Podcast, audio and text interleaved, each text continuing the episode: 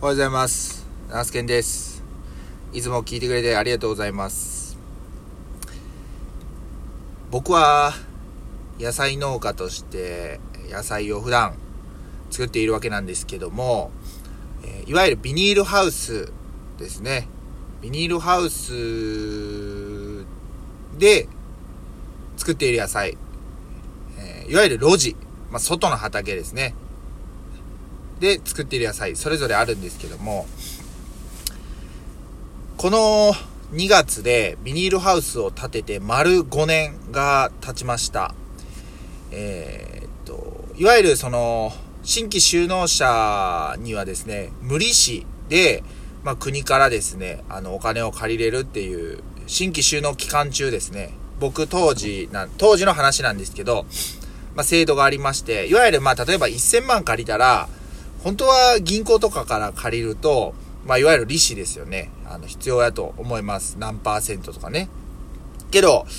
新規就農者応援しようっていう制度のもと、まあ、1000万円借りたら、まあ、1000万円返せばいいという、ね。2年、僕の場合は2年据え置きの10年返済というのがあります。まあ、つまり、実質10、えっ、と、まあ、2年間は何も返さなくていい。まあ、その2年間っていうのは、いわゆるその経営として、なんとかその2年間で、経営を頑張ってくださいみたいなね。で、え3年目以降、向こう10年で、えその、例えば1000万だったら毎年100万円を10年間で返していくという感じになるんですけど、結構ですね、やっぱりその、まあ1年間で100万円の支払いって、まあまあ、ハードル高いなと感じています。で、まあ、ビニールハウスっていうのも、骨組み、鉄部分ですね、は、まあ、耐用年数は、まあ、多分、うん、どうだろう、15年、20年とかってあると思うんですけど、ビニールの部分は、どうしてもですね、いわゆる経年劣化してきます。まあ、破けたりとか、あしてくるわけなんですけども、そのね、ビニールの張り替え期間っていうのがやっぱ5年に1回ぐらいが目安というふうに言われています。もちろんもっと長く使われる方もいれば、えー、2、3年で買えるという方もいるんですけど、まあやっぱりですね、いろんなものが値上がりしている中で、農業資材も例になく上がっているわけなんですけど、その見積もりがですね、業者さんから昨日ね、来ました。えー、っと、まあ、金額で言うともう150万円。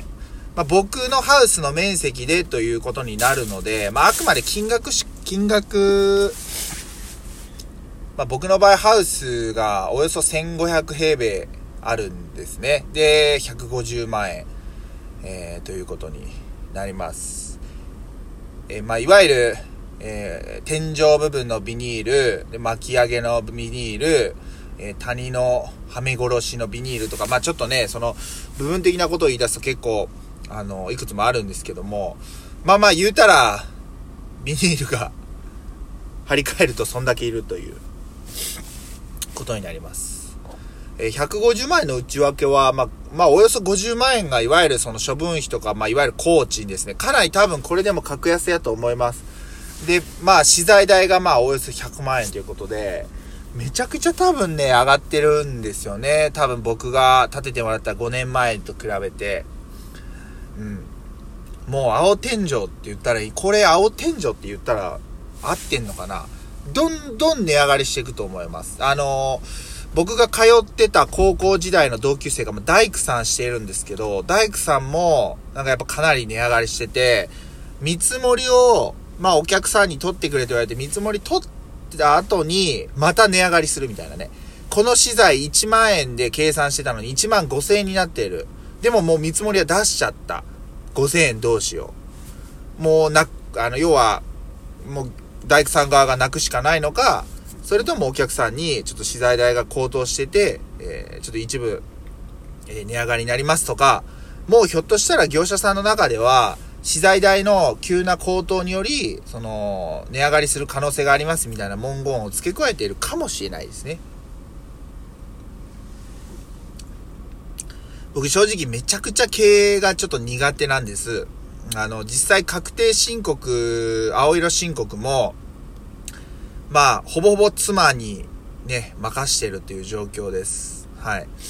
まあ、あのちゃんとそこは向き合わないといけないっていう考えはもちろんある、あってですね。まあもちろんその、あの僕もできる限りの協力はしているんですけど、やっぱ主で動いてくれてるのは妻でして、毎年ね、今時期、妻は非常に、えー、ため息が多い時期になります。確定申告の時期は。うんだから僕のミッションとしては、まあ夏ぐらいにね、今年の2022年の夏8月上旬ぐらいにビニールハウスの張り替えをしてます。で、まあ懇意にしてる業者さんなので、もう事前に、あの、いくつかね、3社ほどあ見積もりは取っているんですけど、で、まあその、えー、っと、まあその懇意にしている業者さんにお願いしようとは思うんですけど、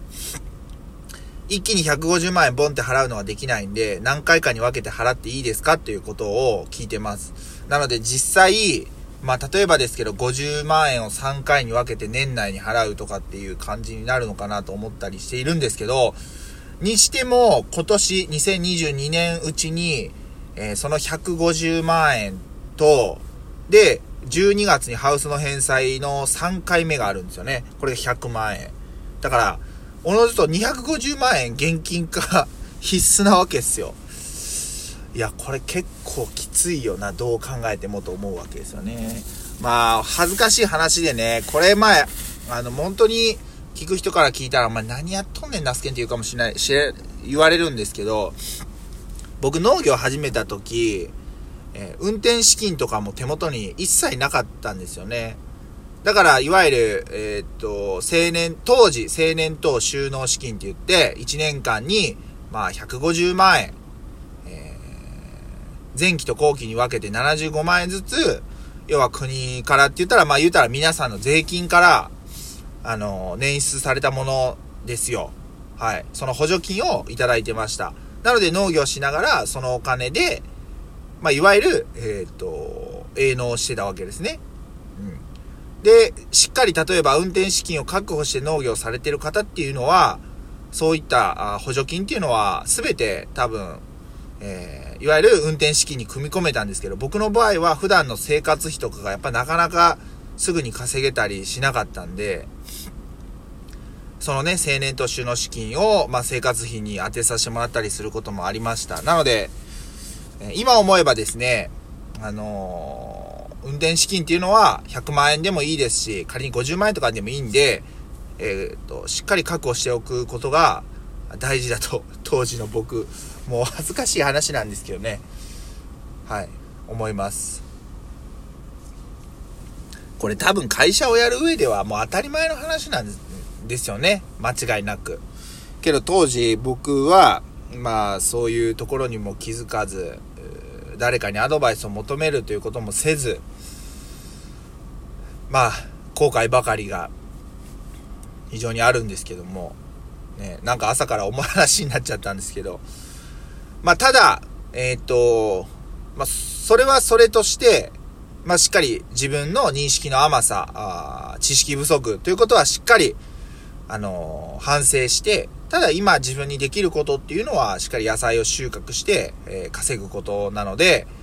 えー、まあね、収穫作業とか、あ準備とか、いろいろ頑張っていきたいなと、頑張っていこうというふうにね、あの、考えて、えー、おります。あんまりね、まあその、お金のことをしっかり、その、意識するっていうことももちろんなんですけども、